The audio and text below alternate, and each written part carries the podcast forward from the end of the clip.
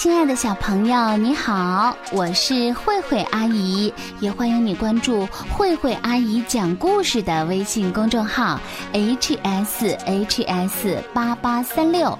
今天我们要听到的是中国会四大名著系列故事。这套绘本呢，包括了四大名著《三国演义》《水浒传》《西游记》《红楼梦》中脍炙人口的一百个故事。是的，这套绘本呢，就有整整一百本的小人书。今天呢，我们要听到的是《西游记》的第十一集《观音活宝树》。请小朋友们翻开中国绘四大名著小人书的绘本盒，找到《西游记》的第十一集《观音活宝树》，就是封面上画着观音和悟空看着地下的一股喷泉的那一本儿。有的小朋友呢，可能还没有这套有一百本小人书的四大名著绘本。那你在公众号里用文字输入“名著”两个字，你就有机会和其他小朋友一样，看着这套有趣的小人书听故事了。对了，这套绘本里的故事是纸贵满堂公司特地邀请北京电视台的主持人叔叔讲给小朋友们听的。现在呢，我们就一起来听今天的《西游记》故事吧。镇元大仙回来，见徒弟们沉沉昏睡，连忙施法弄醒他们。清风明月一见师傅，便哭着诉说了事情的经过。大仙气得咬牙切齿，立刻腾云去追唐僧师徒。大仙赶上唐僧师徒，大喝道：“该死的泼猴，你往哪里逃？”悟空忙飞起迎战大仙，只见大仙把长袍的袖口一抖，使个袖里乾坤，将唐僧师徒都收了进去。回到武装观，大仙又把袖口一抖，众人滚落出来。大仙下令将他们绑在柱子上，悟空说：“甘愿替师傅受罚。”大仙便下令打悟空六十鞭，悟空笑嘻嘻的挨了打。大仙和徒弟们走后，悟空施法解了绳索，救下了师傅和师弟。临走前，悟空还把四棵柳树变作师徒四人的模样，绑在柱上。第二天。大仙发现唐僧师徒是柳树变的，勃然大怒，又追了上去。兄弟三人知道大仙厉害，便一起围攻大仙。大仙只把袖子一抖，又将师徒几个收去了。大仙下令油炸悟空，悟空脱了真身，把石狮附到假身上。道士们刚把假身丢进油锅，热油便溅了出来，烫伤了他们。大仙大怒，下令油炸唐僧。悟空怕师傅受害，连忙现出身来说愿想办法救活人参果树。大仙便和悟空约定。若他三天内能救活人参果树，便不计前嫌，与他结拜为兄弟。悟空来到东海，见福禄寿三星正在下棋，便过去打招呼。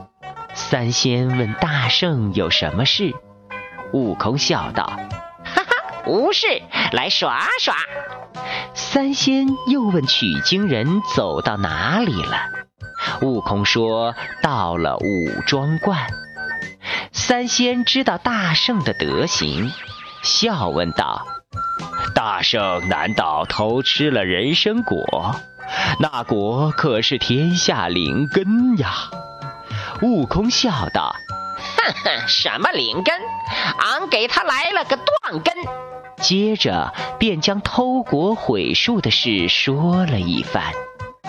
三仙听得瞠目结舌，都说没有救树的妙方。悟空便托他们去向镇元大仙说情，让他宽限几日，自己又去找方丈仙山的东华大帝君和瀛洲海岛的九老帮忙。帝君和九老也都没有办法，悟空只得去找观音菩萨。菩萨听完事由，少不了责骂一番。然后跟悟空去了五庄观，那三仙正劝慰镇元大仙，见菩萨前来，连忙起身迎接。寒暄一番后，大仙便领着众人来到花园。只见菩萨用柳枝在玉净瓶里蘸了甘露，洒在地上。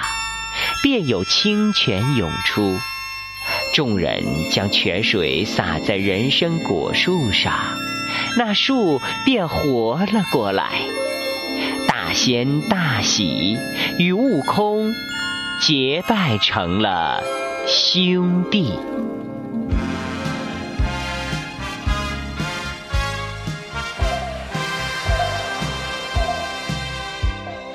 好的，亲爱的小朋友，刚才我们听到的是中国绘四大名著绘本中的《西游记》的第十一集《观音活宝树》。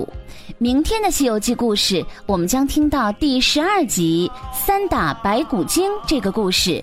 如果你特别着急想听到新的故事在慧慧阿姨的微信公众号图文里扫描二维码就可以提前听到新的故事啦接下来我们一起欣赏电视剧西游记中的插曲通天大道宽又阔。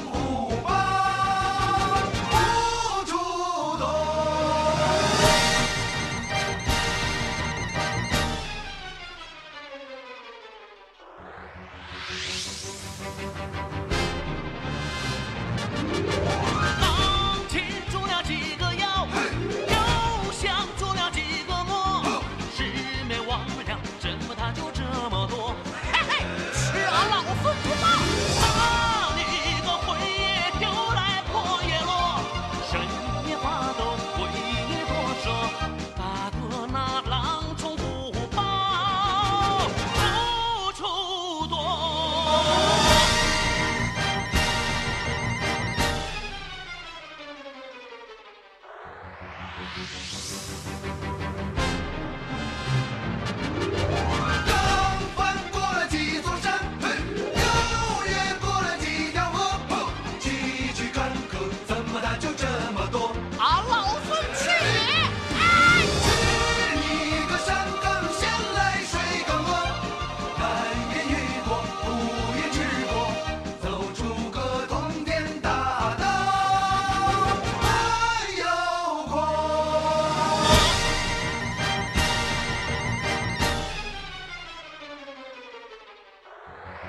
フフフフ。